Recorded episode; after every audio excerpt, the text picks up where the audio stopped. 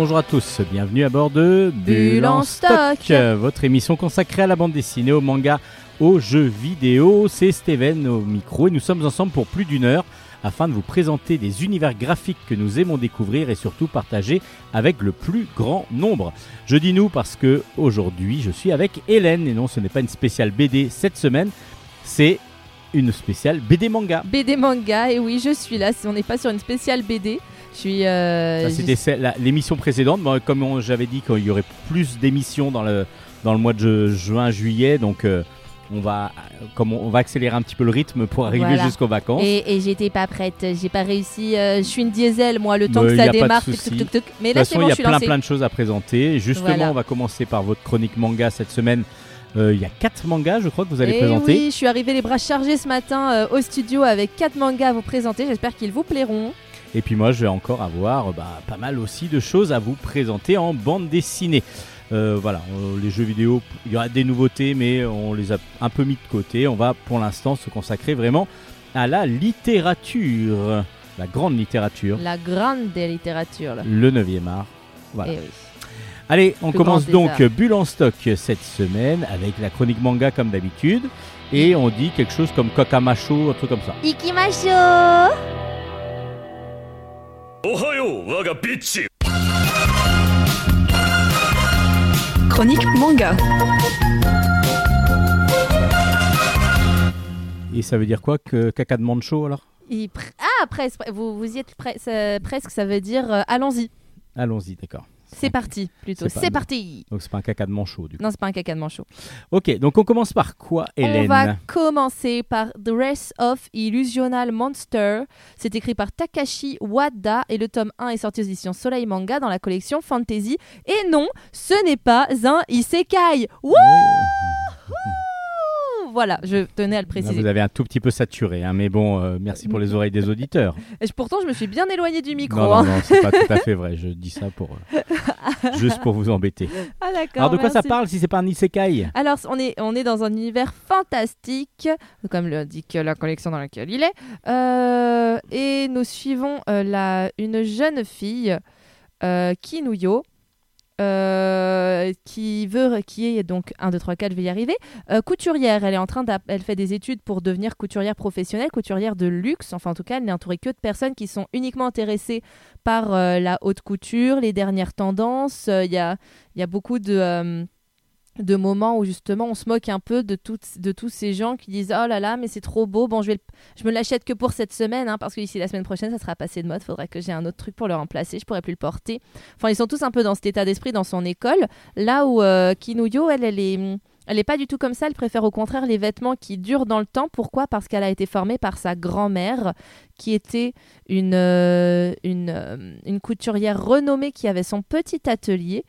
Et son petit atelier, c'était, elle ne faisait que du sur-mesure, que des vêtements uniques. Et c'est cette femme qui a donc formé Kinuyo. Et elle, son rêve, c'est de reprendre donc la boutique de sa, de sa grand-mère. Et elle, euh, et elle se donne du mal pour y arriver. Et chaque chapitre, c'est un petit moment, enfin un client finalement qu'elle euh, qu'elle euh, Qu'elle sert, reçoit. qu'elle reçoit exactement, et pour qui elle réussit à faire donc un vêtement sur mesure en fonction de ses besoins et de sa demande, en utilisant des matériaux, euh, des matériaux fantastiques. Par exemple, le premier, il veut une veste en cuir avec des écailles de dragon. Ah oui, d'accord. Donc il faut aller tuer un dragon carrément. Bah, c'est ce que j'ai eu peur au début. Je m'étais dit, oh là, Parce je que là, c'est ouais, on va tuer tous les animaux et on va pouvoir en faire des vêtements. Très sincèrement, quand j'ai reçu le manga, je me suis dit ok super, je vais pouvoir démarrer ma, ma chronique par attention, ne pas offrir ce manga à un vegan sauf pour une mauvaise blague. Enfin, même sans vegan, hein, on a peu obligé. Moi, je suis pas là pour Non, tuer les pour la animaux non blague. plus. Oui, bien sûr. Mais justement, elle, elle ne tue pas les animaux. Par exemple, pour euh, alors il y a du braconnage de dragons parce que les gens ont la flemme, disons, d'attendre que le dragon mue, puisque un dragon ne mue que tous les 50 ans euh, normalement. Et donc, euh, pour, euh, répondre à la demande de cuir à base de peau de dragon, les gens braconnent les dragons et les tuent sans récupérer leur mue. Là où Kinuyo a dit non, c'est inadmissible, j'ai pas envie de tuer une pauvre bête pour ça. Moi, je vais essayer de trouver une mue. Et de ce fait, bah, elle part sur une île où vivent des dragons pour pouvoir récupérer une mue de dragon. À chaque fois, c'est ça. Après, il y a une histoire avec des écailles de sirène, enfin plein de choses comme ça, mais jamais elle ne, elle ne va s'en prendre à ces créatures. Au contraire, elle va plutôt les aider Et c'est un, c'est un échange qui se fait en règle générale avec les créatures euh, dont elles récupèrent euh, une partie de leur fourrure ou quoi que ce soit. Donc il y a un côté un peu écologique, euh, fantastique écologique quand Un même. peu, ouais, c'est ça. Ils mal. essaient de prouver que, enfin, en tout cas, elle, elle, Kinuyo, elle arrive à prouver qu'elle n'est pas obligée de tuer des animaux et de leur faire du mal pour pouvoir euh, récupérer des matériaux de luxe qui viennent de ces dix animaux. Et, euh, c'est vachement bien, les dessins sont magnifiques. C'est plein de petites euh, histoires, donc plein de clients au profil très différent. J'ai beaucoup aimé, j'ai hâte de lire la suite. C'est. Kinuyo, elle est super attachante et on a envie qu'elle réussisse à reprendre en main donc ce fameux, euh, ce fameux atelier et c'est pas gagné parce qu'elle a, elle a notamment un personnage qui vient lui mettre des bâtons dans les roues et parce que c'était un ancien disciple de sa grand-mère. Enfin bref, je vous en dis pas plus. Mais bon, elle s'accroche, elle est très naïve, donc euh, elle se rend pas compte forcément des gens qui ont des mauvaises intentions par rapport à elle. Mais ça la rend d'autant plus mignonne et heureusement il y a la petite, euh, il y a la petite Ariette qui est une espèce de porc-épic qui lui sert de porte-aiguille mais qui est vivant, qui est toujours avec elle et qui veille sur elle. hein. Ah c'est un métier, co- Comme il n'y a pas de saut métier. euh, Il n'y a pas de saut métier. Elle c'est une boule à aiguille une mais boule à vivante. aiguille vivante, ouais, bah. Et voilà, et donc grâce à Ariette euh, qui veille sur elle et qui est quand même un peu plus euh, fut-fut, disons, que euh, Kinuyo, Un peu bah, moins naïve, vont- un peu moins naïve, elles vont, euh, elles vont à la rencontre de plein de, plein de créatures et de plein de personnes intéressées par euh, sa vision à elle de la haute couture. C'est super sympa, je vous le conseille vivement. Est-ce que vous pouvez redonner les références? Parce que je crois qu'on n'a pas donné le nom de l'auteur. Ah, parce si, que je vous ai coupé. Ah si, bah alors c'est Si moi je qui ai mal donné, entendu. non, il n'y a pas de souci, ça s'appelle Dress of Illusional Monster, écrit par Takashi Wada. Et c'est chez. Et c'est chez Soleil Manga.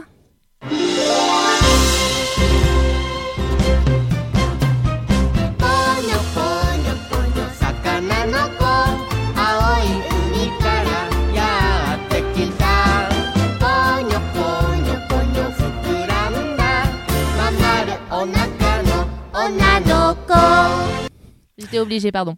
Bon, il n'y a pas de souci, il n'y a pas de souci.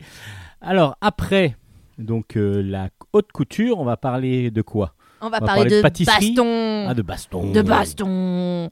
On va passer sur un K-Books. euh, Vous vous souvenez, c'est les, euh, c'est les versions papier de Webtoon ou Verytoon, etc. proposées par, Delcourt. n'est-ce pas, merci.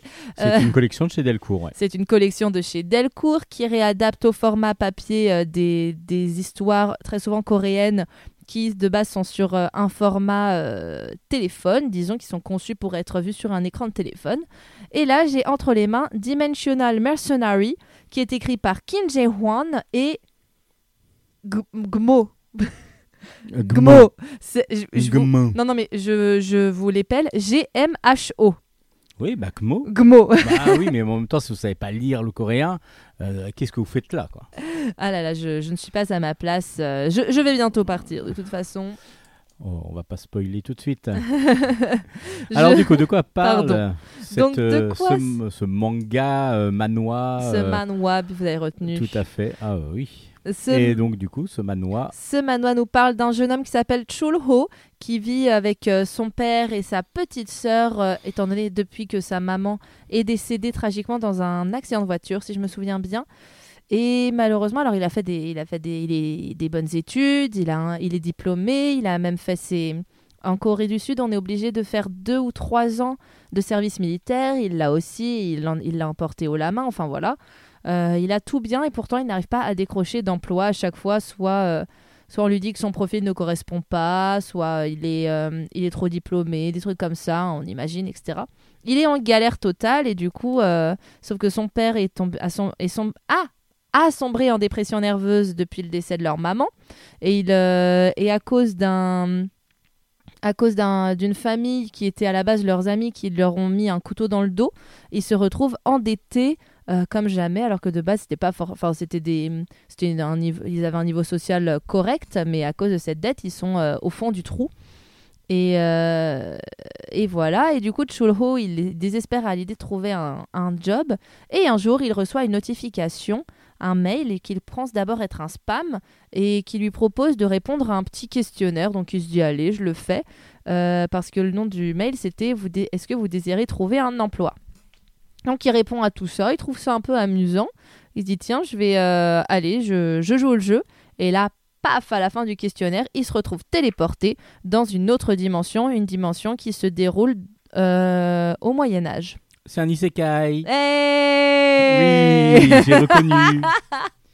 J'ai reconnu. Alors, on n'est pas dans le isekai habituel parce qu'après, il retourne chez lui en fait. Ah, il peut faire des allers-retours. Il fait des allers-retours. En fait, il va être dans la dimension. C'est là, on est vraiment, il, euh, on est vraiment dans le jeu vidéo. Il va avoir une mission, une quête à accomplir. Et une fois que la quête est terminée, pouf, il retourne dans son corps normal. Donc, il trouve un boulot en fin de compte. Et il trouve un boulot. Et à chaque fois, quand il réapparaît dans, quand il réapparaît dans son monde, il récupère avec lui une partie de la somme qu'il a gagnée dans la, pendant ses missions. Ah oui, donc du coup, c'est un boulot, mais virtuel, enfin dans un monde, euh, dans un monde virtuel, Bah, mais qui n'est pas vraiment virtuel parce qu'il peut quand même mourir, j'imagine. Exactement. euh, Enfin, justement, c'est là toute la, vous Nuance. a de la baston, euh, toute la nuance. Lui, il ne peut pas mourir. euh, Chuho, euh, Chuho, c'est ça, j'ai dit? oui, je- ça, Churro, vous l'avez dit. Churros, Chulho. Je me rappelle de Churros.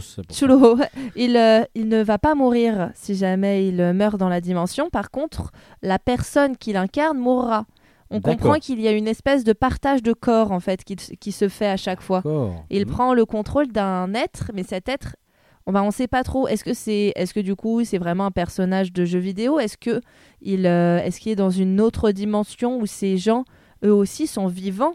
Ou dans le passé. Ou, dans le passé pas ou des choses comme ça, on sait pas trop. Pour le moment, c'est très vague. Tout ce qu'on sait, c'est que Chulho, il peut mourir, euh, il lui arri- enfin, il restera vivant. Ce qui va, c'est juste qu'il va perdre en, en grade, disons, dans l'entreprise qu'il embauche, Notoriété. en Mhm. notoriété, mais même du coup en, enfin, il- non, il, pas En en, niveau, notoriété, en- il va perdre littéralement en level, mais ça va faire qu'il va redescendre dans la hiérarchie de l'e- de l'entreprise en fait, et du coup, qui touchera moins s'il euh, fait mourir le- celui qui l'incarne. Euh, donc lui, c'est juste ça entre guillemets qui va lui arriver, mais il a quand même, euh, il a quand même la responsabilité d'au moins une vie, si ce n'est plusieurs, puisque à chaque fois c'est sur des champs de bataille ou des choses comme ça. Donc euh, voilà, il a la responsabilité de vie autour de lui. Et il essaie de faire au mieux pour sauver le plus de monde possible. Et en fait, on se rend compte que ça ressemble beaucoup, je vous en ai déjà parlé, à- ça ressemble beaucoup à Solo Leveling. Oui, tout à fait. Un, un pareil, un, un, K-Books aussi. un hein. K-Books aussi que j'avais. C'est le premier K-Books que j'ai présenté, je crois. Bah, c'est celui qui a finalement rendu ultra célèbre les K-Books parce que ça a été, ça a été un véritable succès. Il faut dire qu'en même temps, ça, il le mérite parce que c'est très, très, très bien que ce soit d'un point de vue graphique, que ce soit d'un point de vue euh, scénaristique. C'est c'est topissime. Là, on voit que la trame de base, il ressemble énormément. Euh, mais ça reste quand même euh, ça reste quand même relativement différent. En tout cas ce tome 1 même si je vois des choses qui se qui résonnent avec solo leveling on est euh, on est dans un questionnement quand même autre sur sa situation personnelle dans la société sur la résonance que ça a avec l'uni avec les personnages qu'il incarne dans l'autre dimension etc tout un tas de choses comme ça qui sont assez intéressantes. Le personnage est, est très chouette et je suis j'ai été agréablement surprise euh, par euh, par ce K-Books je vous le dis Donc ça s'appelle. donc ça s'appelle Dimensional Mercenary et donc comme on l'a dit, c'est aux éditions Delcourt dans la collection K-Books.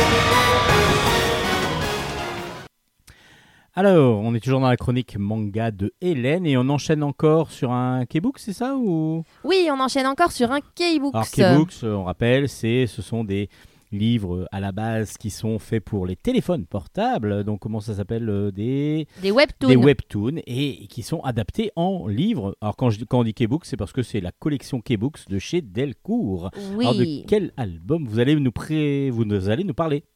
Euh, bah là, je vais vous parler d'un nouveau, d'un autre manga, pardon, qui enfin, autre manhwa K-book qui s'appelle God of High School. Euh, c'est ça. Donc à la base, c'était sur, c'était sur Veritoon et Webtoon en, fran- en VF, si je dis pas de bêtises. Et donc euh, Delcourt l'a récupéré pour en faire un K-Books. Et nous suivons les aventures euh, de Jean Molly, qui a 17 ans, est invité à un tournoi d'arts martiaux appelé donc The God of High School. Chaque, euh, chaque participant doit présenter la, hum, l'art martial dans lequel il euh, s'est spécialisé. Notre héros, lui, s'est spécialisé dans un... Oh là Dans le frisbee. Exactement Voilà. Non, C'est un pas art du martial tout. assez impressionnant. Ah, Si c'est... on vise si on vise bien vraiment dans le- bien, dans le crâne et très fort, on risque de juste faire rien. bah, moi j'allais dire si on vise bien le cou, Ah, le bien la carotide. Ou les dents, au moins comme ça, la Euh. personne ne peut plus manger. Quelle horreur Bon, c'est pas le frisbee alors, du coup, son art Non, c'est pas. C'est le euh, Re Taekwondo, le Re Taekwondo. Euh, on devine, c'est une version euh, parfaite, en fait, améliorée du Taekwondo. Cette, cette nou- ce nouvel art martial a été inventé par son grand-père, qui était le seul.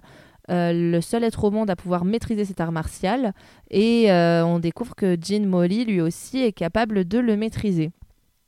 Voilà, Taekwondo étant coréen. Oui. C'est un, art martial coréen. Donc, du coup, voilà. D'où la base de taekwondo, je pense, dans ce manoir, enfin dans ce, oui, dans ce, ce Dans manoir le coréen. personnage principal parce que c'est le seul à venir représenter ce Taekwondo. Les autres, euh, on a une lutteuse, on a quelqu'un qui spécialise plutôt dans le sabre. Chaque euh, personnage a son art martial de prédilection et ils doivent donc s'affronter dans le cadre de ce grand tournoi. Euh, voilà ce à quoi ressemblent donc les premiers tomes que j'ai eu en ma possession. Donc c'est assez classique, somme toute, parce que C'est très la base du MMA, par exemple. Bah, est, ça, euh, ça fait, ça fait très art, euh, MMA. hein. Ça fait très MMA. c'est ouais. clairement ça. C'est martial art. Très souvent dans les mangas ou dans les animés, j'ai déjà parlé de mon manga préféré Yu Yu Hakusho il y a longtemps, mais par exemple on peut aussi utiliser le très connu Dragon Ball Z. On a un arc spécialisé sur un tournoi. Oui, c'est quasiment, c'est c'est quasiment une base dans un shonen. Dans Naruto, on a aussi. One Ah. Piece, j'ai pas regardé donc je Après, ne sais dans pas. les Pokémon, il n'y a que ça. Parce que oui, c'est que des tournois, ça va de tournoi en tournoi. ça tourne en tourne. Bah là, en l'occurrence, on a le- le- l'histoire n'est pour le moment en tout cas basée que sur ce tournoi. Et euh, bien sûr, on a toute l'affaire politique qui tourne autour, mais en tout cas, ça a l'air, euh, mon- enfin, si si l'auteur suit ce qu'il a, le titre, disons qu'il a donné à son œuvre, le, le début démarre avec le début du tournoi et la fin va prendre, va arriver avec la fin du tournoi. Même si on a toutes les intrigues qui l'entourent, ça va être fermé sur euh, finalement un événement qui d'habitude n'est qu'un petit arc parmi tant d'autres dans les grandes histoires de shonen. On sent que l'auteur est un gros fan de shonen, ça c'est clair, il n'y a rien à dire. Euh, ce que je peux dire, c'est que le dessin, je l'ai trouvé très intéressant pour un, pour un K-Books. Euh, sur le coup, sur la couverture, j'étais mitigée. Je me dis, ouais, c'est coloré, ça a l'air d'être punchy, mais je sais pas, j'arrive pas trop à. Finalement, quand on l'ouvre, euh, c'est vachement bien réalisé graphiquement. C'est par rapport à d'autres euh, par rapport à d'autres manhwa, j'ai trouvé que le niveau de le niveau graphique était vraiment pas mal. Euh, bon, c'est que de la baston pour le moment. Si je vous ai dit, il y a quand même pas mal de d'intrigues politiques, mais j'ai pas encore réussi, j'ai pas réussi à rentrer dedans. Euh, Peut-être aussi que je n'ai pas euh, je n'ai pas eu la chance de lire le tome 1. J'ai eu directement le tome 2 entre les mains et du coup, il y a, y a quelques notions, à mon avis, qui m'ont échappé. J'ai quand même lu de- le synopsis du tome 1, mais j'ai pas pu trop euh, me. J'ai pas pu trop me, me centrer, enfin me concentrer, disons, là-dessus. Toujours est-il que si vous aimez euh, les histoires de baston, notamment, euh, ce, ce K-Book, c'est fait pour vous, comme je vous ai dit. D'un point de vue graphique, il est vachement bien. Les, les scènes de combat sont très bien représentées. Et, euh, et franchement, on, se prête pas mal au jeu. hein. On a rapidement l'impression de faire partie des, euh, des gens qui sont dans les Des tribunes. combattants ou dans les tribunes. Non, dans les tribunes. Ok, donc ça s'appelle. Donc ça s'appelle The God of High School et c'est aux éditions euh, Delcourt dans la collection K-Books, encore une fois.「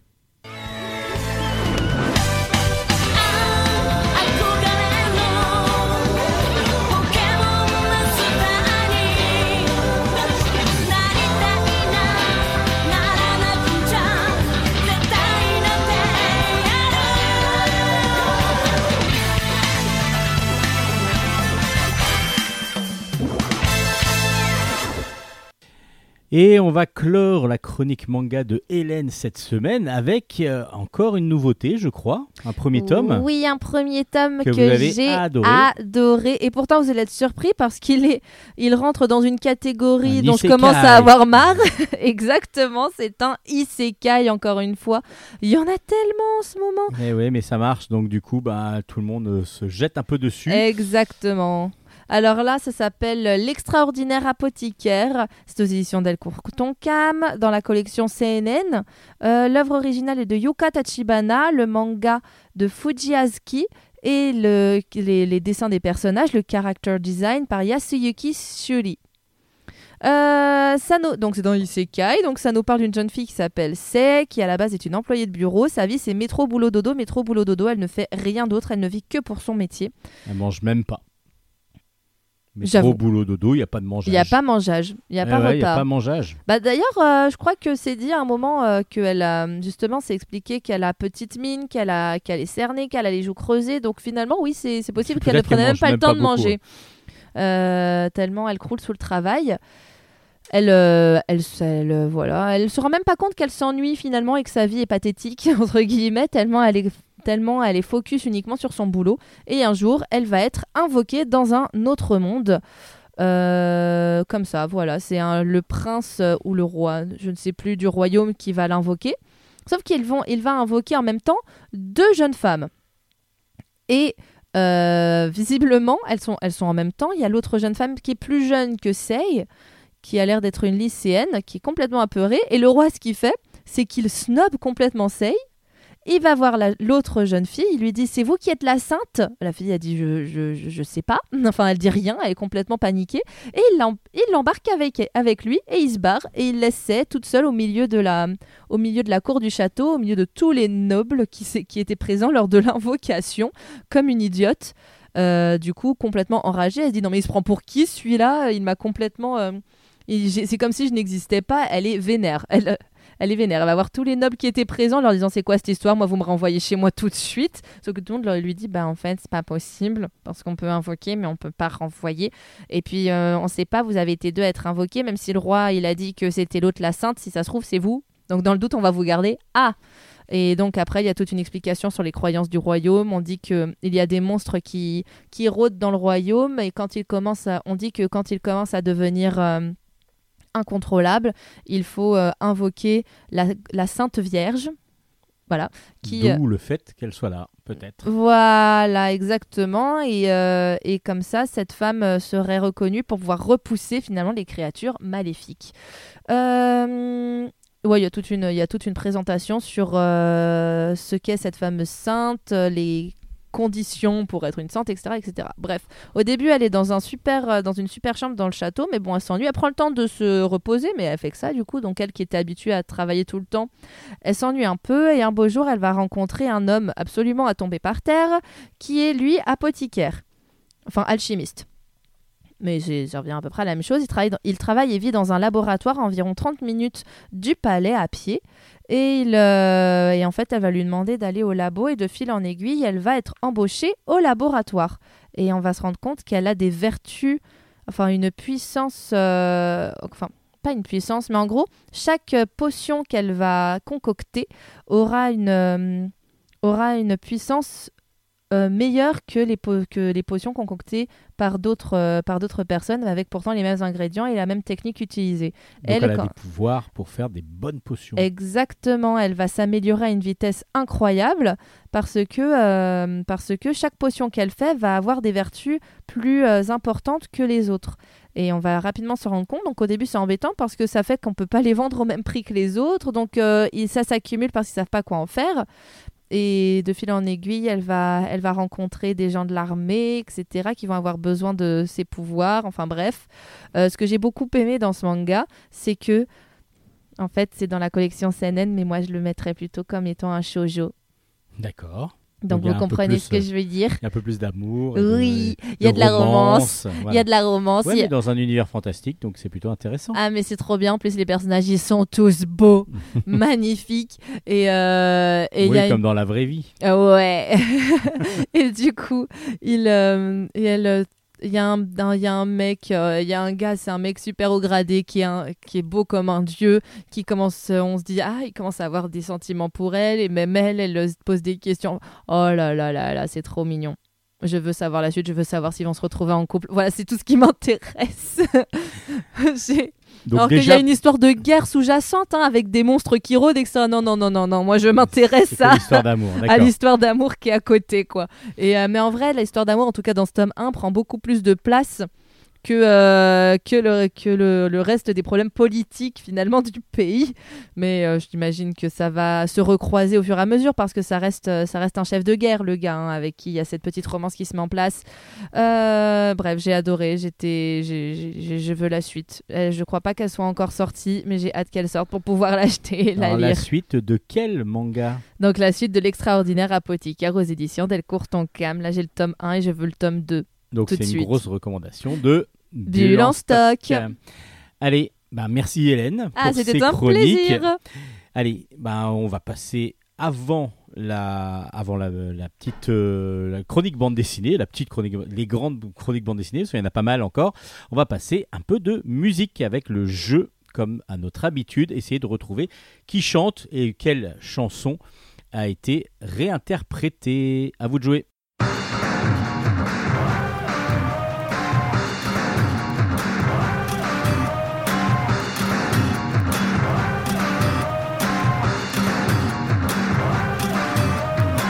Baby, can't you see I'm calling?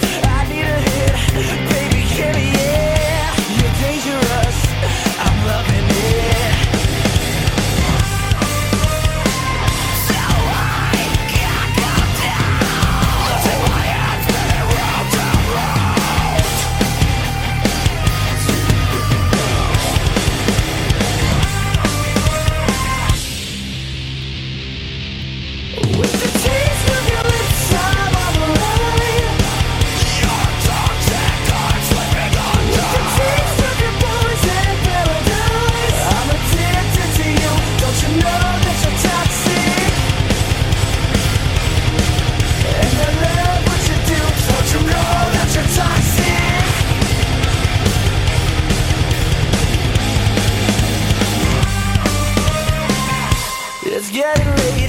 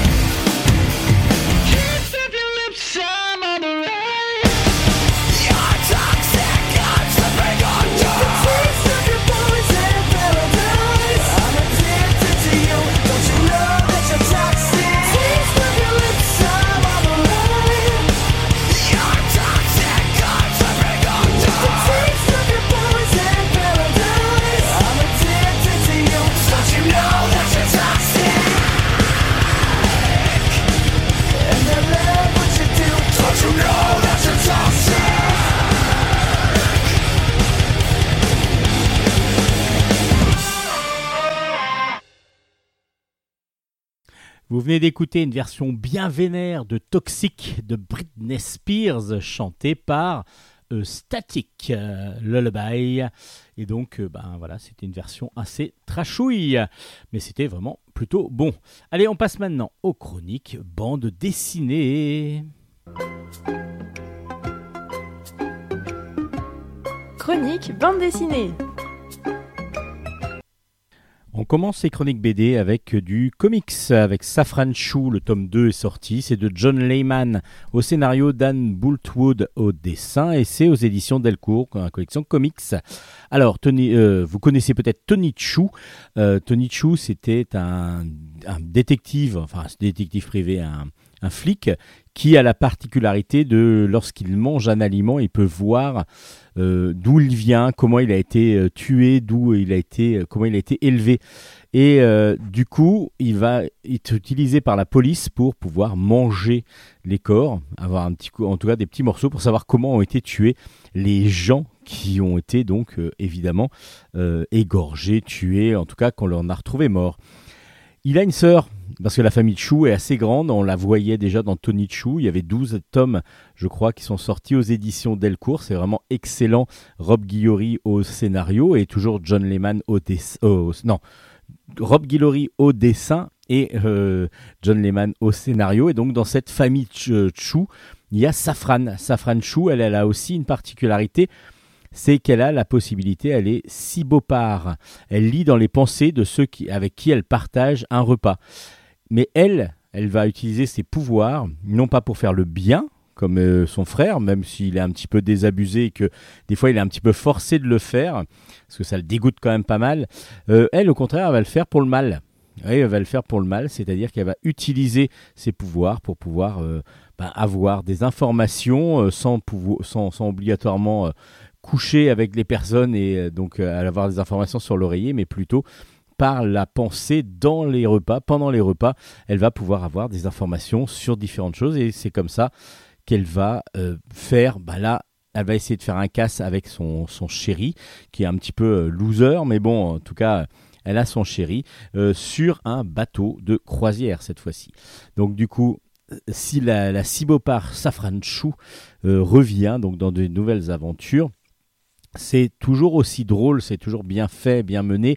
Euh, le dessin, en plus, il est euh, matiné un petit peu de manga, assez, assez géométrique des fois, comme euh, dans, dans les, dans, les, dans les façons de dessiner les visages ou les, ou, les, les, les, corps. Et du coup, l'ensemble rend vraiment très. Il y a un petit côté cartoon, un petit cartoon à la Totally Spice et ainsi de suite, qui fonctionne très très bien. Safran Chou, donc le tome 2, pour ceux qui aiment la famille Chou, tout simplement. Le tome 2 est sorti aux éditions euh, Delcourt et toujours dans la même collection, Delcourt Comics. Il y a le premier tome de Radiant Black qui est sorti. C'est de Kyle Higgins au scénario, Marcello Costa au dessin. Et donc, comme je vous disais, c'était aux éditions Delcourt. Alors là, on est sur du super-héros. Euh, Radiant Black, donc, euh, euh, c'est Nathan Burnett, il y a une trentaine d'années.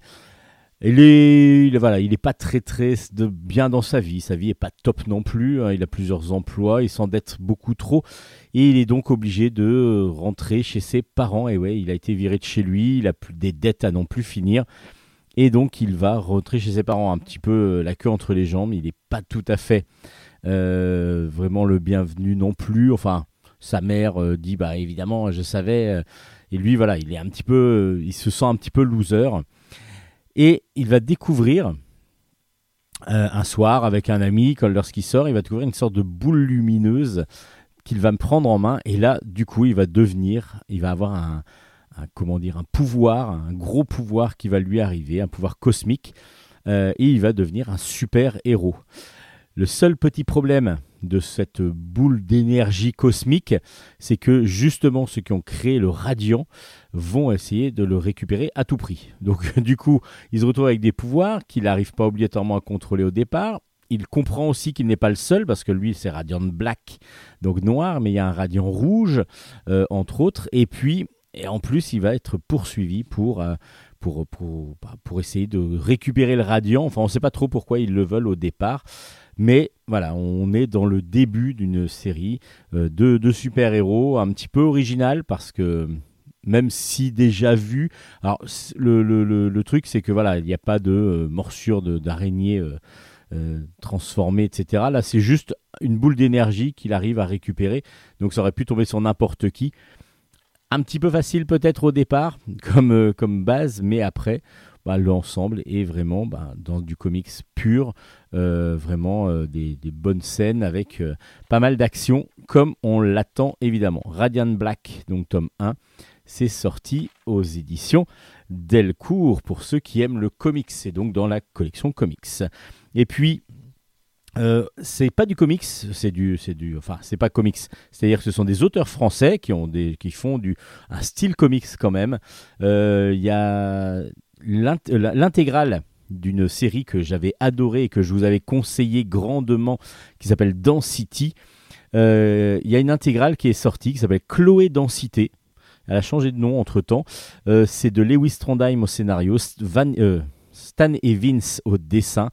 Et c'est aussi aux éditions Delcourt, là, cette fois-ci dans la collection Shampoing.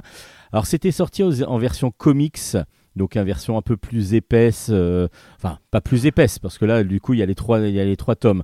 Peut-être euh, un petit peu plus grande, mais euh, du coup, en, trois tomes. Et là, en un tome, vous avez l'ensemble de la série où on va rencontrer Chloé, son frère et deux amis qui voyagent aux USA. Et elle va aussi avoir un pouvoir. Alors là, c'est un pouvoir qui lui permet de traverser les, murs, de traverser les murs, mais aussi verticalement. Donc du coup, il faut absolument, elle, peut perdre toute densité, c'est-à-dire qu'elle peut s'envoler et passer à travers les, objets. Euh, la grosse difficulté, c'est que quand on est dans cette, euh, dans cette période de densité, de, de perte de densité, bah évidemment, son corps s'envole. Et donc, il va falloir euh, ne pas le- l'essayer trop tôt et surtout pas n'importe où, parce qu'il faut qu'elle puisse, à un moment donné, lorsqu'elle va, elle rentre dans une sorte de, de- d'in- d'inconscient, ce qui fait que si elle se concentre, elle, va s'envoler. Et si, par contre, elle perd cette, cette attention qu'elle est en train de, de- de prendre, euh, elle va se retrouver coincée dans, à l'endroit où elle se trouve. Donc, si c'est dans un mur, bah, elle est foutue. Elle meurt, quoi, tout simplement. Euh, donc, du coup, il y a pas mal d'aventures qui vont leur arriver, surtout que c'est dans un endroit où ils connaissent pas du tout. Euh, il va y avoir des extraterrestres encore qui veulent essayer de, de la récupérer, qui veulent conquérir la Terre et qui vont donc essayer de, de vaincre cette, cette super-héroïne, mais qui est vraiment une super-héroïne qui ne voulait absolument pas euh, donc euh, être sur, euh, dans, dans cette, dans cette condition-là. Et c'est excellent. C'est vraiment excellent. Le dessin de Stan Evans, pourquoi j'en parle dans la collection comics Parce que on est vraiment dans un style comics, mais aussi matinée de franco-belge et c'est absolument superbe. Le dessin est fin, précis, délicat par moment, euh, comme il le faut, vraiment, euh, avec des, des- cadrages qui sont vraiment au cordeau, qui sont vraiment excellents. Le scénario de, de Lewis Trondheim est assez fou pour euh, nous tenir en haleine de bout en bout. Donc, Chloé Densité. Si vous n'avez pas lu Density, euh, vous allez adorer Chloé Densité. Lisez l'intégrale. Vraiment, ça vaut le coup. Donc, ça s'appelle Chloé Densité. C'est l'intégrale de Density qui était déjà sortie aux éditions Delcourt. Et c'est une grosse recommandation de Bull en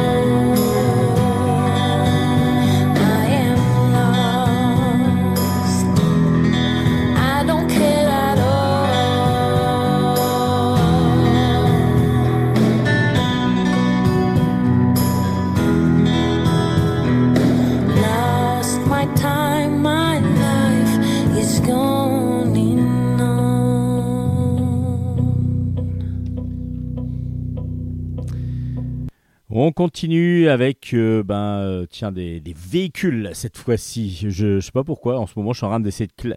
je classe les chroniques euh, à peu près ensemble. Des véhicules avec Michel Vaillant, la saison 2. Donc c'est pas la série principale, c'est la série plus récente, plus nouvelle. Le tome 11 s'appelle Cannonball. C'est dessiné par... Euh, par Marc Bourgne et Olivier Marin euh, et scénarisé par Denis Lapierre. Et c'est aux éditions Graton, diffusé par les éditions euh, Dupuis. Alors, Michel Vaillant, vous connaissez, ben là on est dans une version moderne de Michel Vaillant. On continue l'histoire des Vaillants, évidemment. Et là, ben, du coup, on voit que la modernité arrive de plus en plus dans les aventures, évidemment. Ça fait quand même de plusieurs dizaines d'années que Michel Vaillant existe. Et là, il y a un YouTuber automobile qui a lancé un défi à Michel Vaillant. C'est Pog, il s'appelle Pog, ce, YouTuber. Il est collectionneur de, de voitures de course. Et il lui propose une course, mais une course un petit peu atypique, qu'on appelle le cannonball, justement, que font certaines personnes. Et c'est complètement interdit, illégal. C'est-à-dire qu'on va partir de l'est des États-Unis, aller vers l'ouest des États-Unis, et traverser comme ça les États-Unis, mais euh, en route libre. C'est-à-dire que c'est à travers euh, les, routes, à travers les grandes métropoles et ainsi de suite, souvent de nuit pour essayer de, de passer les grandes métropoles euh, sans trop de problèmes et en allant le plus vite possible.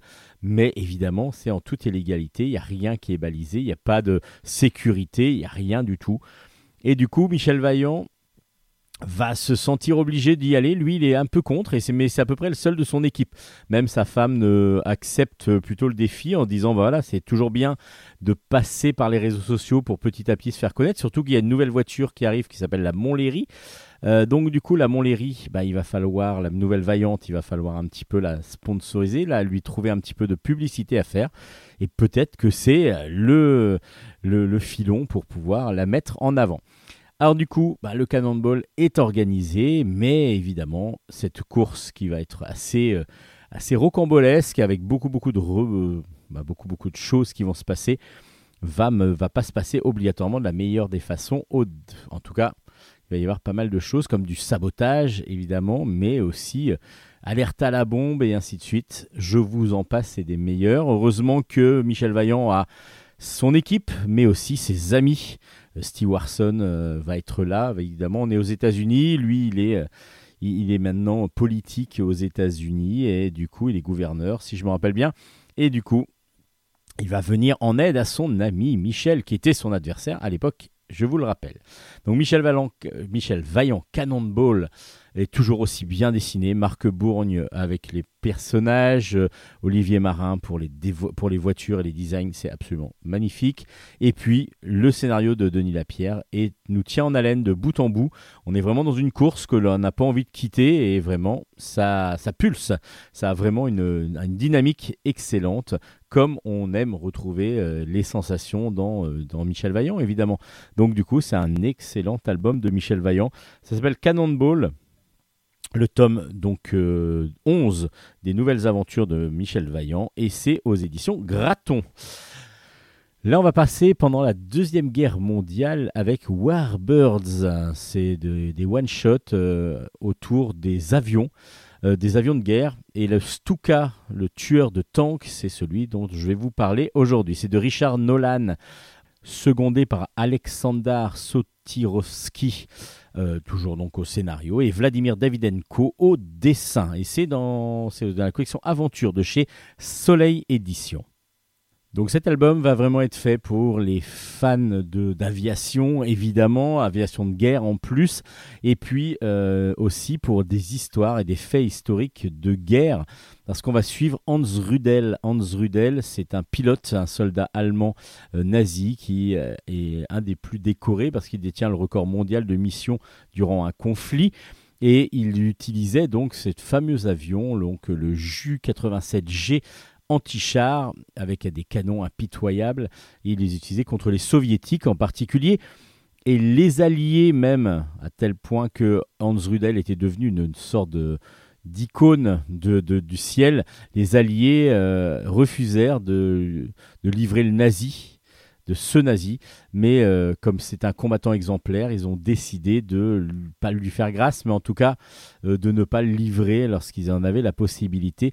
Donc ses adversaires l'admiraient et du coup cette histoire de Warbirds, Stuka, le tueur de tanks, euh, ça raconte un petit peu son histoire, tout en évidemment mettant en avant surtout l'avion, l'avion qui est la, chose la plus importante dans cette histoire. Alors là, c'est vraiment fait pour les spécialistes et pour les fanatiques de, cette période, évidemment, et aussi des, des côtés militaires et engins militaires de l'autre, parce que du coup, euh, si vous aimez euh, lire une BD de temps en temps, ça peut-être que vous allez euh, être un petit peu hermétique à cet album.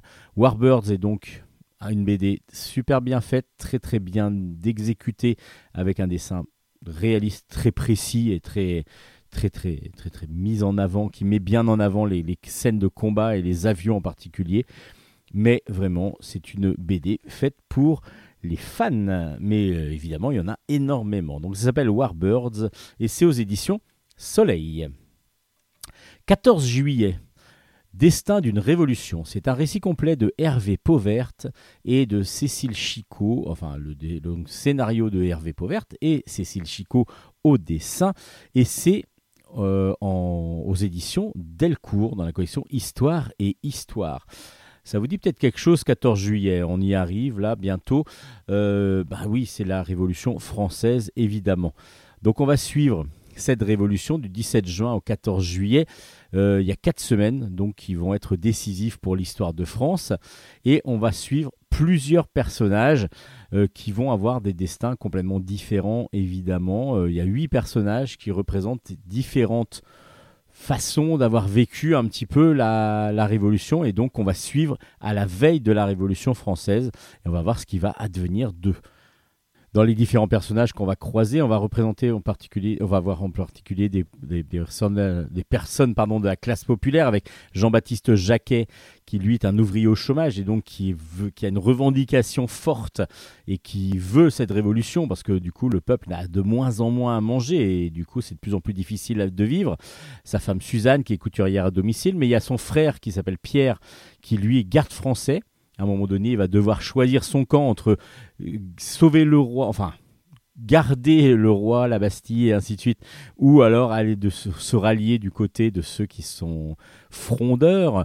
Et puis on a cette jeune euh, paysanne qui s'appelle Jeannette Langlois qui vient prendre euh, donc ce- un, travail, un emploi qu'on lui a offert, euh, mais c'est à la Bastille, c'est la forteresse royale de la Bastille, au service d'un prisonnier euh, qui, qui, a, qui est noble, un, prisonnier qui est noble, qui est enfermé à la Bastille et dont elle va de, devenir à son service. Elle va être donc déléguée au service de ce prisonnier.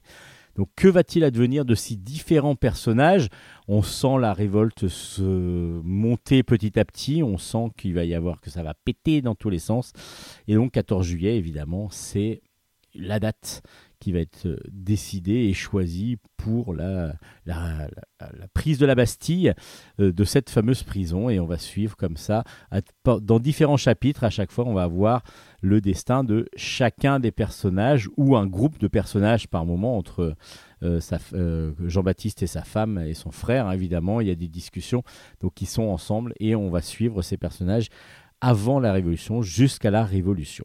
Donc c'est un dessin très fin, très délicat, très réaliste en même temps et qui fonctionne parfaitement pour ce style de récit parce qu'on n'est pas non plus dans quelque chose de trop lourd et au contraire euh, mais le personnage et les personnages sont vraiment très très bien mis en avant.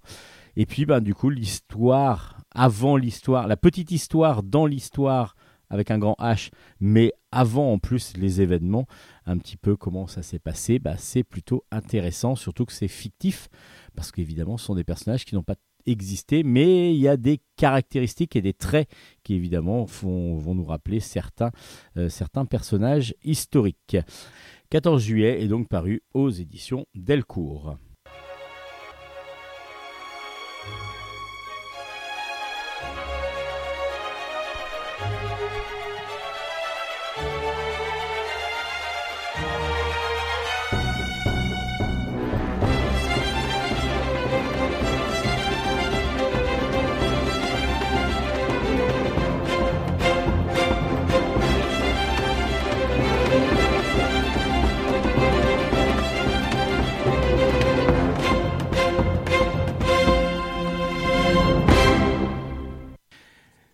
God Save the Queen, c'est ce qu'on a entendu très récemment lors des cérémonies pour les 70 ans de règne de la reine Elisabeth II sur le trône du Royaume-Uni, évidemment, ça vous n'êtes pas sans le savoir. Et Elisabeth II, God Save the Queen, c'est aussi un album euh, avec sur des scénarios de Tony Laurenceau, au- donc le scénario et les histoires, euh, Cynthia Thierry au dessin et des documentaires de Sophie euh, Blittman.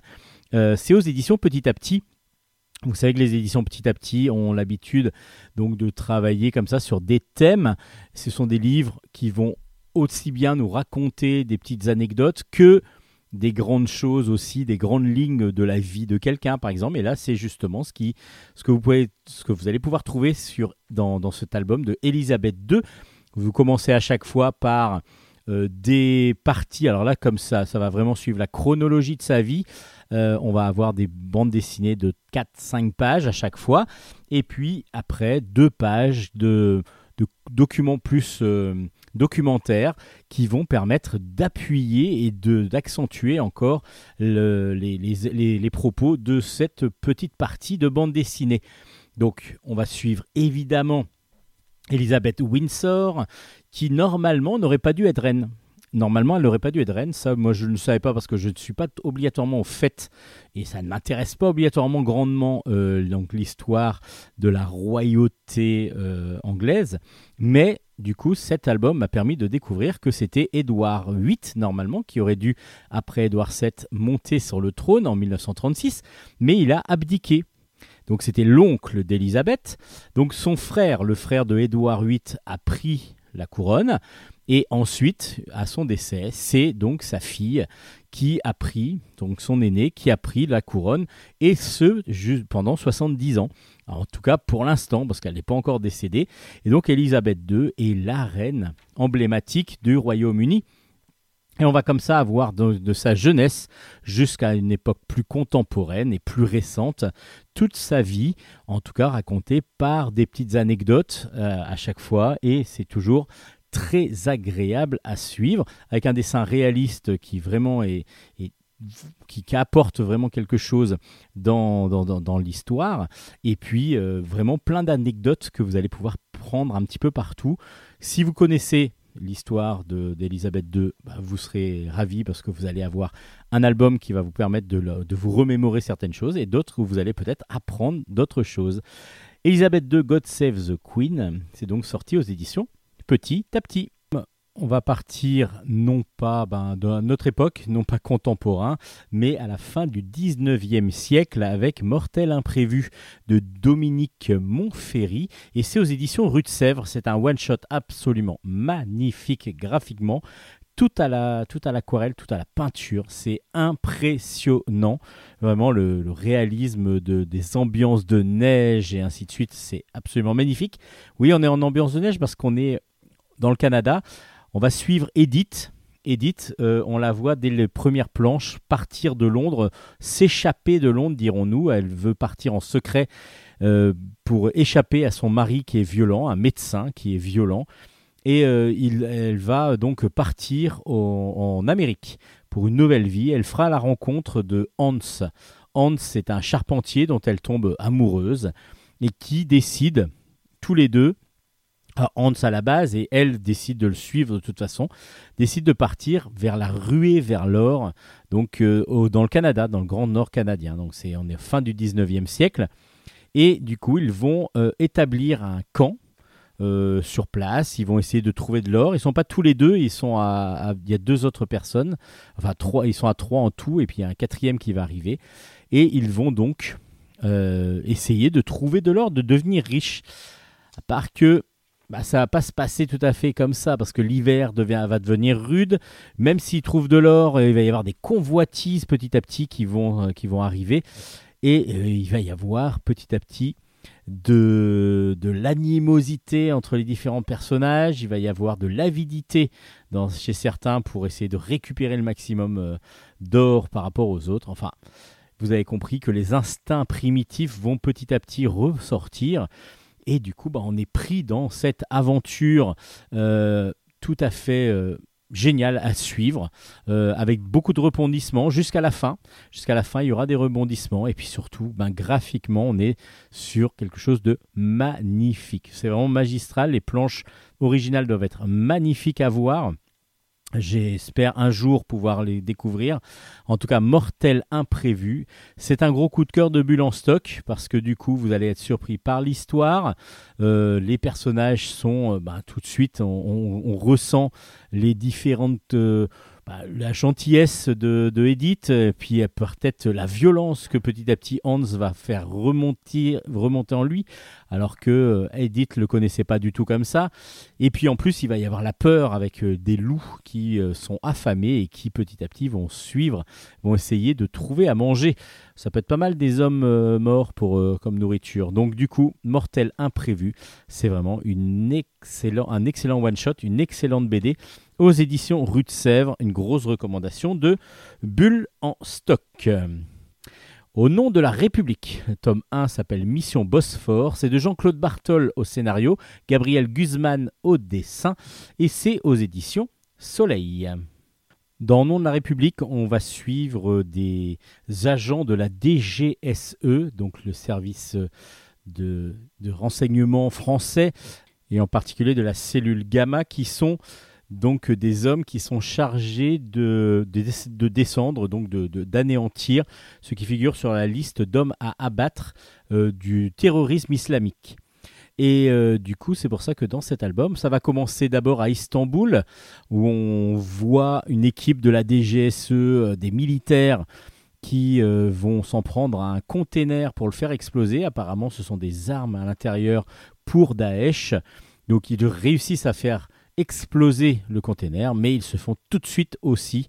euh, apparemment, il y a eu une taupe, il y a eu quelque chose qui s'est passé, mais ils se font tout de suite tuer.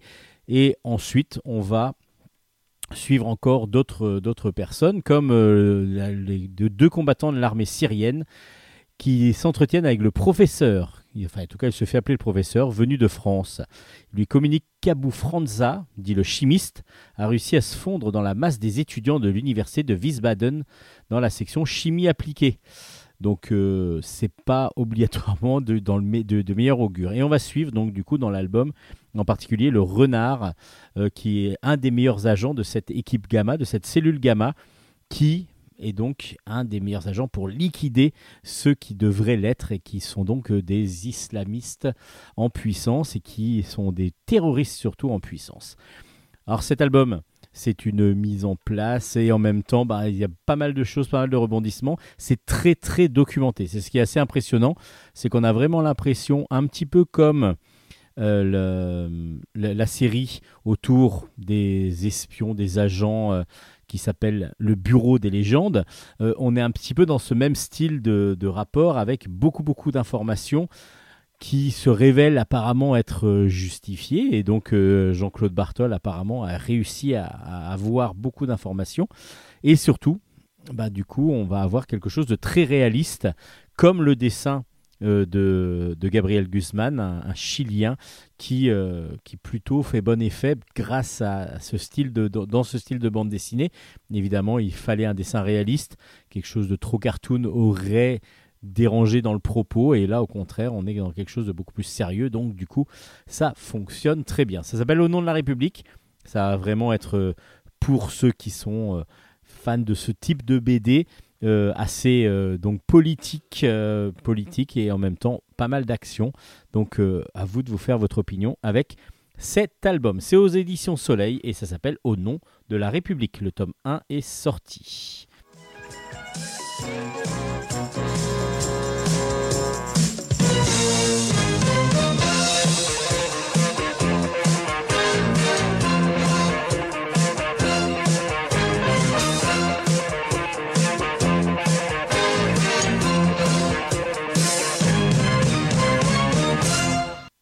Je vais vous parler maintenant de The Magic Fish, un album de Trung Le Nguyen. Et euh, c'est aux éditions Ankama. C'est un one-shot qui va nous raconter l'histoire de Tien. Tien, il a sa mère et ils vivent aux États-Unis À part que sa mère est donc euh, coréenne et euh, non vietnamienne, pardon, je me suis trompé. Et du coup, lui apprend l'anglais. Euh, pour perfectionner son anglais et pour, pour, faire, pardon, pour perfectionner l'anglais de sa mère et lui, au contraire, perfectionner son vietnamien qu'il n'a pas de, de base, donc c'est sa mère qui lui apprend petit à petit, euh, mère et fils ont l'habitude de se retrouver et de, de, de, se, de se lire des histoires, en particulier des contes, euh, et voir les différences qu'il y a entre le conte vietnamien, le conte anglais, le conte américain tout du moins, et du coup comme ça perfectionner leur langue parce que c'est dans leur langue, euh, donc soit en vietnamien que c'est que c'est raconté, soit en anglais. Et du coup, c'est ce que ce que va se dire Tienne, c'est que euh, peut-être que ça va être une solution. Une solution pourquoi? Bah, C'est pour révéler et pour expliquer à sa mère euh, que qui, qui, qui ne, il y a pas pour lui là, il y a dans la tradition vietnamienne ce n'est pas possible et en tout cas il ne sait pas comment faire euh, qu'il est plutôt attiré par les garçons. Donc il va tenter et essayer euh, subtilement par euh, différentes bah, par différents comptes qu'il va choisir et différentes méthodes de, de- de- d'envo- d'envoyer des signaux pour expliciter que voilà c'est il est plutôt attiré par les garçons et que il va falloir expliquer cela et surtout euh, donc faire son coming out tout simplement et surtout le faire accepter par sa mère c'est très très sensible très très doux très tendre on voit que la fusion entre le fils et la mère est très très forte. On ressent beaucoup d'émotions euh, quand les deux euh, lisent. Et on voit, euh, lorsqu'ils lisent, après, le conte qui se déroule sous de notre couleur. Alors il y a un côté graphique qui est très intéressant, parce que c'est par couleur que ça fonctionne. On est sur du, gris, c'est toujours une couleur prédominante.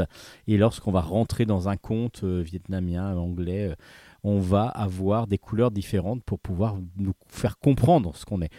Dans, dans dans, quel, dans quel univers on est, si c'est plutôt l'univers du conte ou l'univers de la réalité. L'auteur utilise un dessin manga pour raconter son histoire, mais dans un format roman graphique. Donc du coup, on a vraiment les deux univers du roman graphique et du manga qui se, qui, qui, se donnent rendez-vous dans cette œuvre euh, qui est assez atypique et très très bien réalisée, surtout par petite touche douce, euh, pardon, par petite touche de subtilité, euh, ce qui est toujours bienvenu dans un scénario et c'est toujours très agréable à suivre. Ça s'appelle The Magic Fish de Truong Nguyen et c'est aux éditions Ankama. Une fin que l'on attendait. Alors je vous explique pourquoi, parce que du coup on avait lu quatre premiers tomes de U4. U4, il y avait quatre tomes et ça s'appelait euh, donc euh, Corridwen. Il y avait euh, trois autres trois autres personnages. Je suis en train de chercher leur nom et je crois que je ne vais pas l'avoir. Si, voilà, Yanis, Stéphane et Jules. Ces quatre personnages suivaient donc donc la le même quatre chemins différents, mais ils se retrouvaient au même endroit, c'est-à-dire la, la région, si je me rappelle bien, c'est Paris. On est dans un univers fantastique, dans un univers d'anticipation, où il y a eu un gros souci euh, sur Terre, euh, enfin en tout cas en France. On ne sait pas si sur Terre c'est comme ça, mais en tout cas les humains euh, sont tous, ont tous été décimés, sauf des adolescents. Les adolescents sont restés vivants et les, adultes sont morts, les plus jeunes sont morts par une sorte de gros virus. Et il y aurait donc, donc bah, chacun va vivre un petit peu sa vie, va essayer de s'en sortir. Et justement, ces quatre euh, jeunes que l'on suit dans les quatre premiers tomes, c'est ça qui était intéressant, c'est que on suivait quatre albums et chacun, euh, on voyait un personnage à chaque fois qui ressortait et, à chaque, et la fin les faisait arriver euh, à se côtoyer quasiment euh, jusqu'à la fin. Enfin, il y en a qui se croisaient un petit peu à la fin. Mais bon, je vous explique pas tout. Euh, et ce qui était intéressant, c'est de voir se croiser d'un album à l'autre d'une autre façon. C'est-à-dire que quand deux personnages se croisent, chacun a son ressenti sur un album ou sur l'autre, et du coup, bah, on a les deux visions de, la rencontre à chaque fois. Et donc, ces quatre personnages ont une, porte- ont une particularité, c'est qu'ils font tous partie de Warrior of Time. Ça s'appelait What C'est un jeu vidéo euh, dans lequel ils avaient un- une- des missions et ils faisaient partie du même groupe, même groupe de, de, de- guerriers dans ce, dans, cette, dans ce jeu vidéo. Et le maître du jeu de What, celui qui avait créé le jeu et celui qui euh, les dirigeait, qui s'appelle Chronos, d'où le, le cinquième tome qui s'appelle Chronos, avait lancé une sorte d'ultimatum à tous ses joueurs en disant voilà, on va se regrouper à Paris à tel endroit à telle heure. Euh, et je vais pouvoir, on va avoir le pouvoir en étant ensemble de faire remonter le temps et donc de changer le passé. Alors, est-ce que c'est complètement utopique? Est-ce que c'est complètement fou? Euh, En tout cas, voilà, chaque personnage va essayer de s'en sortir le mieux possible, va essayer de trouver des affinités avec les autres. Alors, ils se rencontrent, ils se connaissent pas au départ. Surtout qu'il faut savoir que les adolescents, bah, ils sont pas lâchés comme ça. Il y a des adultes quand même qui ont survécu et qui ont parqué un petit peu les adolescents dans des, euh, dans des centres, dans des centres où ils peuvent faire déjà des tests. Donc il y en a qui sont testés et puis d'autres, bah, c'est un peu des camps un peu militaires. C'est dirigé justement par les militaires. Donc il y a des milices aussi dans la rue qui vont euh, éventuellement voler, piller, euh, voire tuer des gens d'autres d'autres groupes. Donc il y a des jeunes plutôt délinquants, il y a des jeunes qui essayent de s'en sortir, des jeunes qui aident les autres. Et on est vraiment dans cet univers d'anticipation absolument génial, mis en place de façon très intelligente euh, pas au début. Alors, faut que je vous dise quand même que c'est Denis Lapierre qui a adapté euh, donc des romans de Pierre-Paul Renders. Euh, c'est Adriane Huelva au dessin et c'est aux éditions Dupuis. Donc là, vous avez maintenant les cinq tomes qui sont sortis. C'est un format un petit peu, un petit peu souple, un petit peu roman graphique souple euh, qui, qui, fonctionne superbement bien dans la collection. Là, c'est facile à lire et en même temps, c'est prenant, tellement prenant. Et ce que j'ai beaucoup apprécié, c'est que les quatre premiers tomes nous racontent l'histoire de chacun des personnages. Donc on, on- tout de suite, on rentre en empathie totale avec ces personnages-là. Euh, et puis, ben, on va les voir se côtoyer à la fin des dix premiers albums. Et dans ce cinquième, automatiquement, vu que ça va boucler cette aventure, euh, on va les retrouver euh, ben, ensemble. Et on va tout de suite ben, se demander ce qui se passe exactement. Je vous en dis pas plus. Qui est Chronos? Est-ce qu'ils vont retrouver Chronos justement? Est-ce que il a vraiment la possibilité de faire remonter le temps? À vous de le découvrir en lisant cette excellente adaptation d'un roman ben, plutôt jeunesse, je pense, à la base, qui est vraiment euh, ben, surprenant. Ça m'a, permis de découvrir cette œuvre et euh, donc la bande dessinée pour ça est très bien faite. Euh, Adrian Huelva a un, dessin semi-réaliste parfait pour ce style d'aventure. Euh, donc du coup U4, vous allez donc découvrir le cinquième tome, vous allez découvrir Chronos et vous allez suivre les aventures de Jules, Coridwen, Yanis et Stéphane. À vous de les découvrir si vous ne l'avez pas encore fait. Euh, bah, du coup, euh, plongez dans cette, dans cette série de 5 tomes. Une série dont je vous avais pas encore parlé, euh, le tome 2 est sorti, ça s'appelle Spirit. C'est euh, scénarisé, dessiné, de, mais le dessin, comment il est beau, comment il est beau, dessiné par Mara et donc scénarisé par Mara et c'est aux éditions Dracou. Euh, donc euh, c'est voilà une, deux, un deuxième tome qu'il va falloir euh, lire si vous n'avez pas encore lu la série, ce qui était mon cas, euh, avec le premier qu'il faut se procurer euh, de toute urgence parce que vous allez rentrer dans une aventure, mais rocambolesque, avec un univers absolument génial. On est en 1900, début du XXe siècle, en 1930, à New York, et on part pas du principe que les fantômes existent, les fantômes existent tout simplement. Et il y a les spiritologues, donc du coup ceux qui arrivent à découvrir qu'il y a des fantômes et surtout à communiquer aussi avec eux, qui les étudient, dont un qui s'appelle Yann Davenport. Parce que Yann Davenport va euh, voir son maître, son, comment dire, son mentor se faire tuer sous ses yeux. Il s'appelait Boris Vosnich. Et ce sont apparemment des sortes de gros robots, mais dirigés par des ectoplasmes. Alors comment se fait-il qu'il soit tué Donc du coup, euh, Yann Davenport va essayer de découvrir qui a tué son maître, son mentor. Il va s'associer à une journaliste qui s'appelle Neil Lovelace et ils vont essayer de résoudre cette affaire. On va découvrir qu'il y a donc deux, derrière cette, euh, cette, cette, tuerie, va-t-on dire, Arthur Haraway, qui est un meurtrier, donc, euh, mais qui surtout dirige une sorte d'armée. Et il va enlever carrément Yann et Nell euh, donc dans un dirigeable. Donc vous avez bien compris que là, je vous raconte rapidement le premier tome. Le deuxième tome, ça va être euh, est-ce qu'on arrivera à s'évader de ce dirigeable et. Vous avez compris que l'aventure, elle est folle. Elle est folle une fois que vous avez été d'accord avec le principe qu'a mis en place euh, Mara, donc c'est-à-dire que les fantômes existent, qu'on peut quasiment les diriger, voire les contrôler pour pouvoir en faire une sorte d'armée. Bah, Spirit est fait pour vous. Euh, c'est du fantastique, vraiment superbement bien mené, parce que du coup on est pris, pris, pris, pris par le, rythme, par l'envie effrénée de, de voir la suite et de connaître la suite. Les personnages sont absolument, ben, voilà, on a envie de, de devenir amis avec eux quasiment. Euh, on rentre complètement en empathie avec eux. Et puis le dessin. Mais le dessin de Mara, on l'avait déjà euh, croisé plusieurs fois dans d'autres séries. euh, tout de suite, c'était remarquable. Et là, je trouve que euh, y a un dessin semi-réaliste absolument magnifique, avec une vivacité dans les personnages, dans les actions, dans tout est vraiment superbe. Tout est vraiment superbe. Euh, J'ai passé qu'un excellent moment à lire cet album et je pense que ça sera pareil pour vous. Spirit est vraiment une excellente série. On a juste envie d'avoir la suite. Euh, voilà, Spirit, le tome 2 est sorti aux éditions Dracou, donc euh, diffusé par euh, Bamboo Édition. Et du coup, Obsession, le tome 2 de Spirit, il faut absolument se le procurer. Et si le premier, vous ne l'avez pas encore fait, bah, je pense que ça va être une de vos meilleures lectures de l'été si vous ne l'avez pas encore lu. Spirit tome 2. euh, ben, merci à Mara surtout de nous offrir ce superbe album. C'est aux éditions Dracou et c'est une grosse, grosse, grosse, grosse, grosse recommandation de Bulle en stock.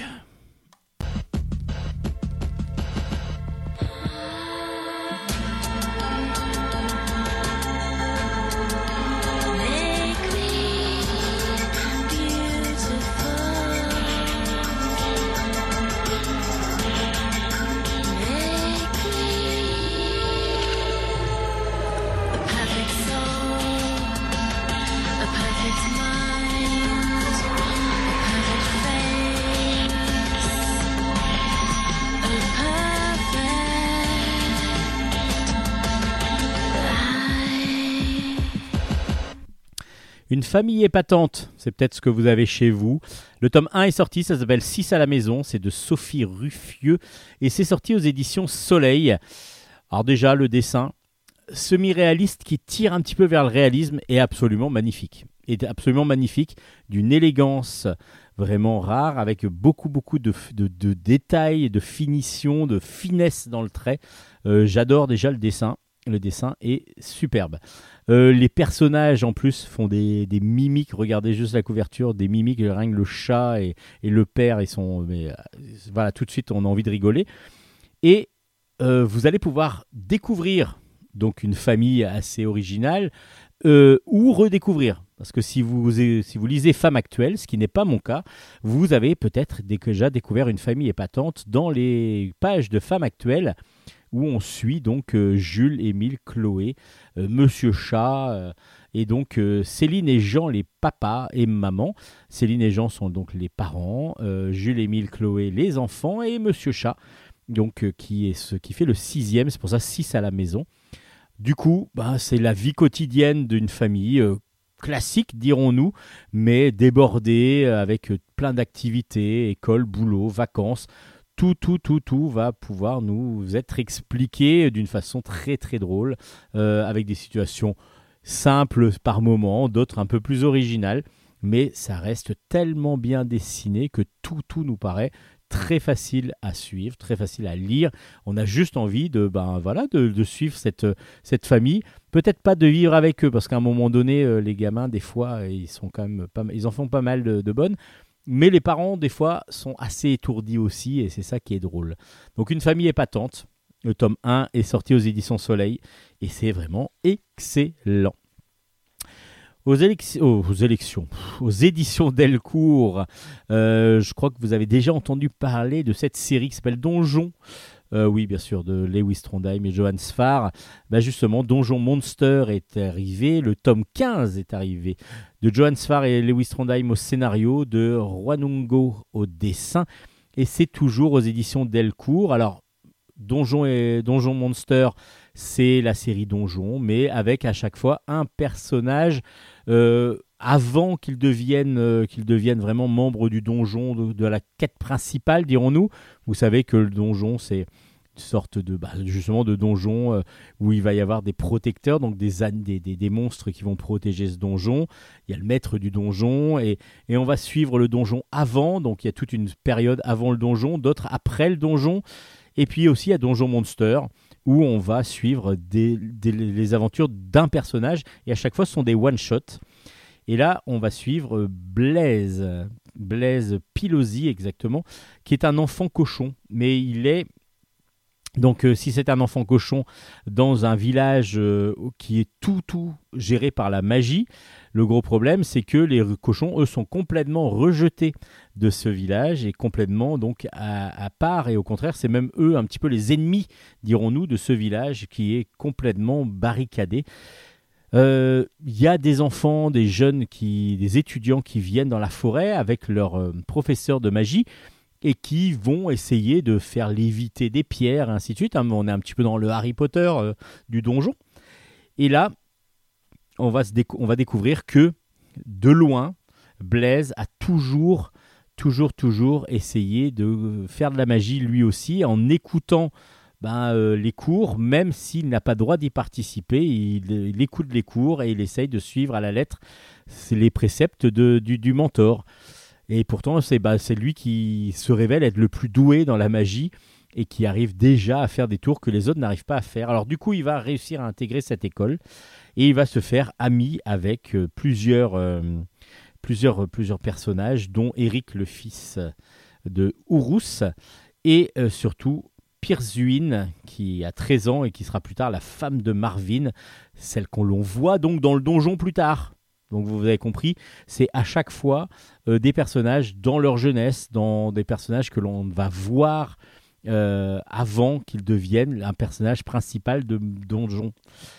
Donc du coup, euh, ben, on va suivre les aventures de, de, Blaise. Et puis surtout, il a deux amis très facétieux qui font un peu n'importe quoi, qui disent, bah, voilà, tous les préceptes que nous donne le, maître pour pouvoir, euh, pour pouvoir apprendre la magie, et tous les interdits surtout qu'il y a autour de, de la pratique de la magie, nous, on va les enfreindre.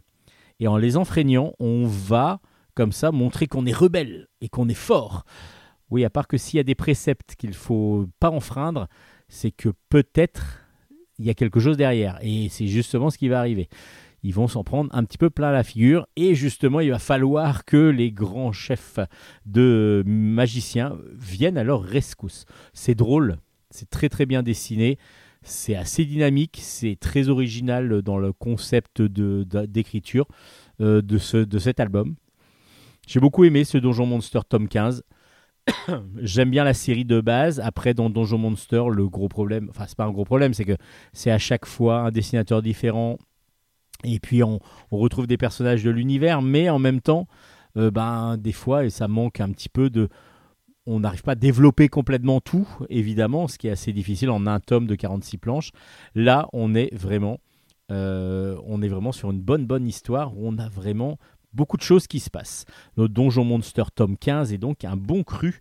À vous de le découvrir. Si je vous dis banana, banana, bah, ça vous dit peut-être les mignons.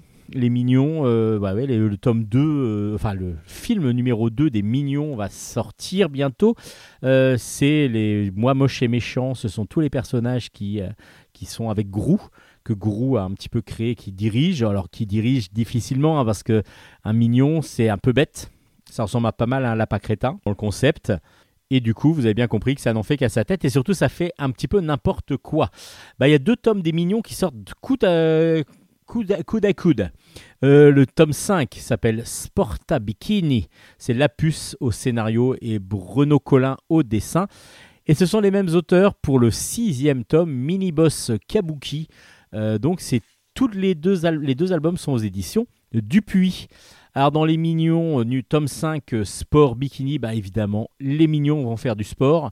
Vous imaginez bien que tout, tout, euh, va, être prétexte plutôt à détourner les sports de leur, de leurs règles d'origine. Donc c'est complètement délirant, c'est très drôle. Ce sont à chaque fois des gags en une page. Et du coup, c'est absolument mais réjouissant. Réjouissant, surtout que le dessin de Renaud Collin très cartoon obligatoirement, mais il arrive à, trouver un style graphique qui, qui différencie euh, les, mignons de bande dessinée des mignons euh, de, la série télé ou de la, enfin, du, film plutôt. Et du coup, on a vraiment un autre, même si on a les personnages identiques, on a un petit peu un autre univers graphique, ce qui est vraiment très appréciable, je trouve, parce que ça permet vraiment de, différencier les deux. Et puis, dans le, dans le tome 6, Mini-Boss Kabuki, euh, les mignons, euh, donc euh, là, vont suivre Grou, le super vilain, mais quand il était petit. Donc, il était plutôt petit, et donc, ça va être...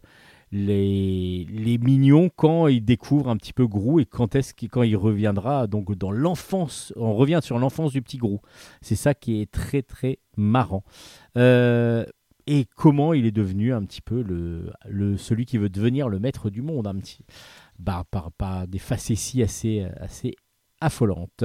Surtout qu'il n'est pas toujours aidé par ces fameux mignons. Et donc les mignons tome 5 et tome 6 sont sortis aux éditions Dupuis.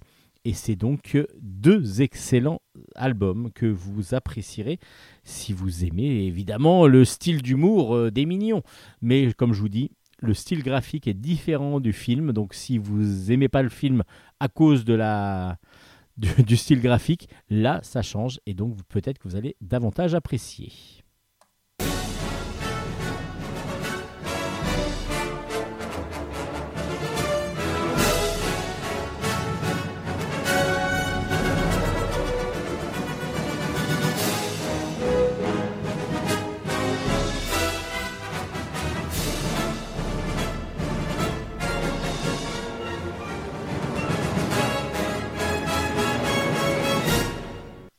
Allez, on va finir cette émission avec trois albums euh, qui sont sortis. Donald et la mission Jupiter, c'est de Luciano Bottaro.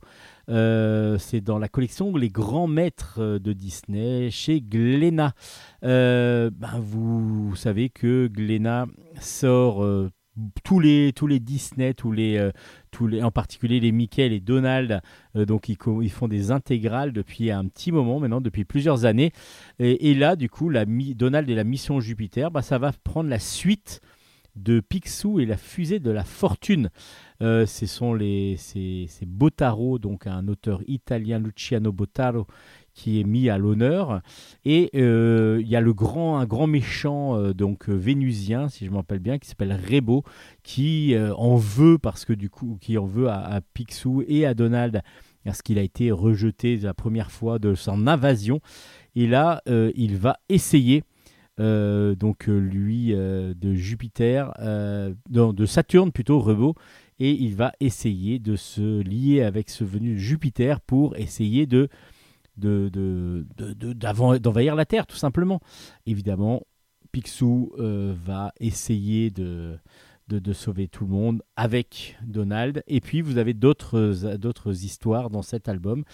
La mission Jupiter, bon, c'est un dessin très classique, on va dire, de, de, de, de- des Disney et de Donald, évidemment, mais vraiment superbement bien réalisé.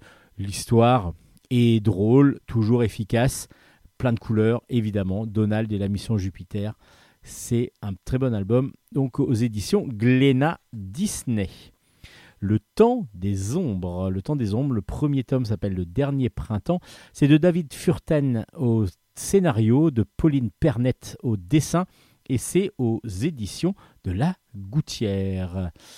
Dans cet album, on va suivre Mycène, qui est une jeune herboriste qui euh, fait pas mal de recettes, donc euh, avec des, avec pas mal de plantes. Elle a des grands cheveux blancs qui la suivent automatiquement hein, dès qu'elle avance, mais du coup euh, que l'on voit dans, la, dans les planches euh, passer de case en case. Et elle, euh, là, il y a un grand mâle qui, s'est- qui est apparu, un grand mâle étrange qui, qui, qui apparaît et donc les habitants et les habitants du village d'en haut euh, ne sont plus que l'ombre d'eux-mêmes, ils sont à moitié en- euh, apathiques et donc du coup il y a un gros problème. Elle essaye de les soigner mais en vain. Donc il ne reste qu'un seul remède potentiel, c'est euh, elle doit aller au village d'en bas pour par contre trouver les ingrédients qui lui manquent.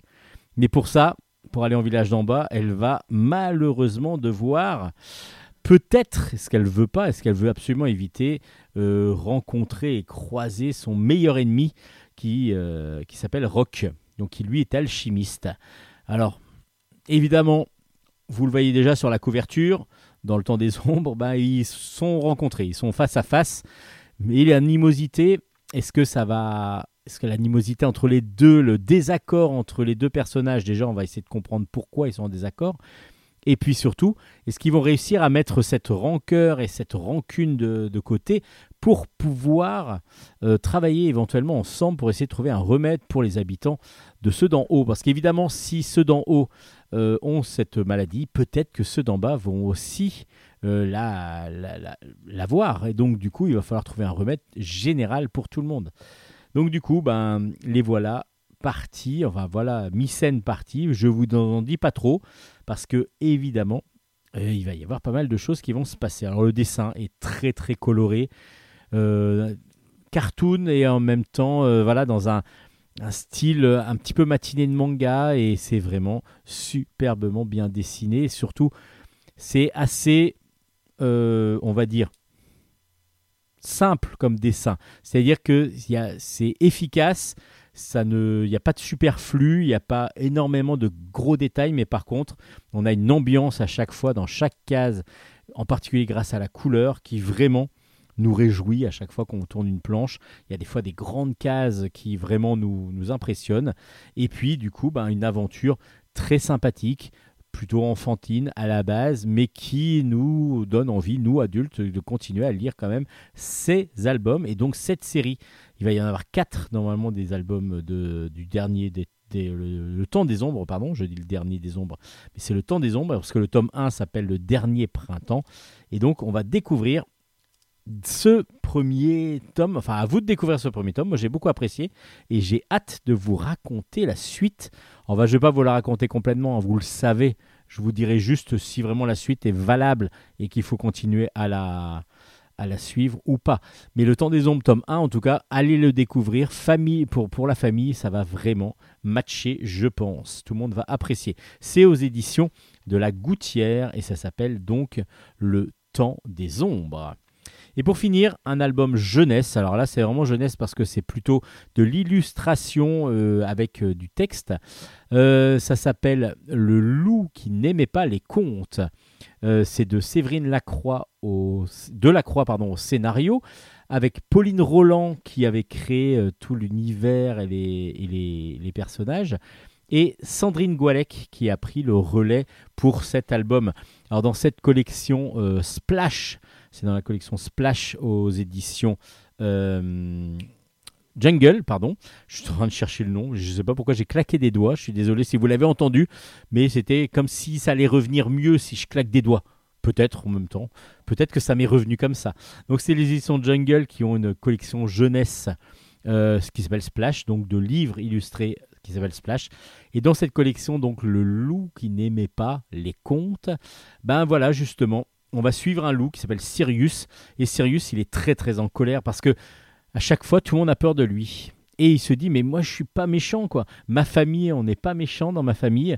Pourquoi tout le monde a peur de moi? Bah, C'est parce qu'il y a les contes.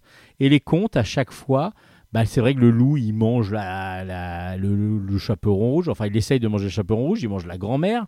Euh, il mange la chef de Monsieur Seguin. Le loup, il, il essaye de, de tuer les cochons et les manger en soufflant sur leur maison. Alors que non, il est tout gentil, euh, Sirius, lui. Alors du coup, bah, il va essayer de mettre en place plein de stratagèmes pour essayer de faire comprendre qu'il n'est pas si méchant que ça. Mais est-ce que les gens vont changer d'avis? Bah, C'est ce que vous allez découvrir dans ce petit album qui est tout mignon. Le dessin est superbe. hein. Pauline Roland déjà avait son style graphique qui était magnifique. Et Sandrine Goualec s'adapte vraiment bien à ce style de base sans obligatoirement, euh, elle, euh, changer son style complètement. Donc il y a vraiment un mélange des deux styles qui est vraiment très très appréciable. Bah, du coup, euh, c'est un très bon album jeunesse. Moi, j'ai toujours aimé cette collection-là. Alors évidemment, je suis moins touché, mais même si là, cette, cette histoire m'a vraiment plu. Et donc, du coup, le loup qui n'aimait pas les contes, bah, je vais vous le recommander parce que c'est. Il y a déjà Sandrine Goualec au dessin avec Pauline Roland. Et donc, déjà, on est sur du level de dessin pour enfants. Et puis, bah, cette histoire est sympa parce que c'est vrai que l'idée de base est absolument géniale. Ça s'appelle Le loup qui n'aimait pas les contes. C'est dans la collection Splash de chez Jungle.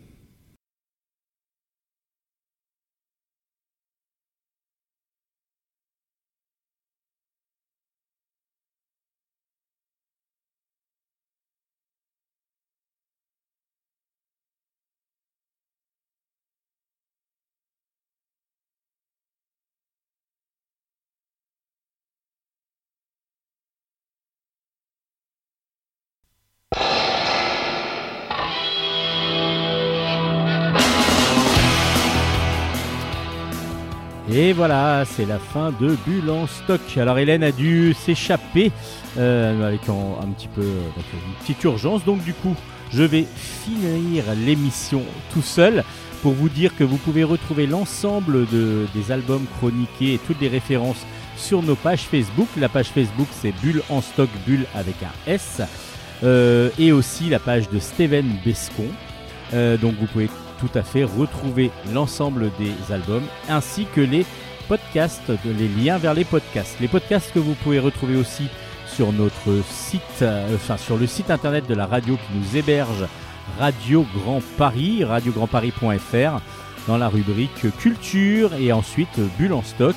Vous avez l'ensemble des émissions déjà diffusées par le grand, le génialissime Nicolas Godin, que l'on remercie encore et toujours pour euh, ça, bah voilà, pour, euh, pour nous accepter parmi, parmi, euh, parmi les siens, dirons-nous, parmi ces ouailles. Alors, bah on retrouvera Bulle en stock très vite, parce que du coup, comme je vous disais, on a pas mal de chroniques à faire encore avant les vacances, et on veut essayer de, de vraiment de vous présenter le maximum de choses. Donc, Bulle en stock revient très très vite, peut-être pour une spéciale BD seulement, comme la, semaine, comme la dernière fois, ou alors avec Hélène, je vais voir. Euh, en tout cas, soyez au courant, vous pouvez très bien vous abonner sur Spotify, Deezer ou autre plateforme de streaming pour pouvoir récupérer l'émission dès qu'elle sort. Allez, c'était Bulle en stock, à la semaine, à la prochaine fois on va dire, pas à la semaine prochaine. Ciao ciao ciao ciao.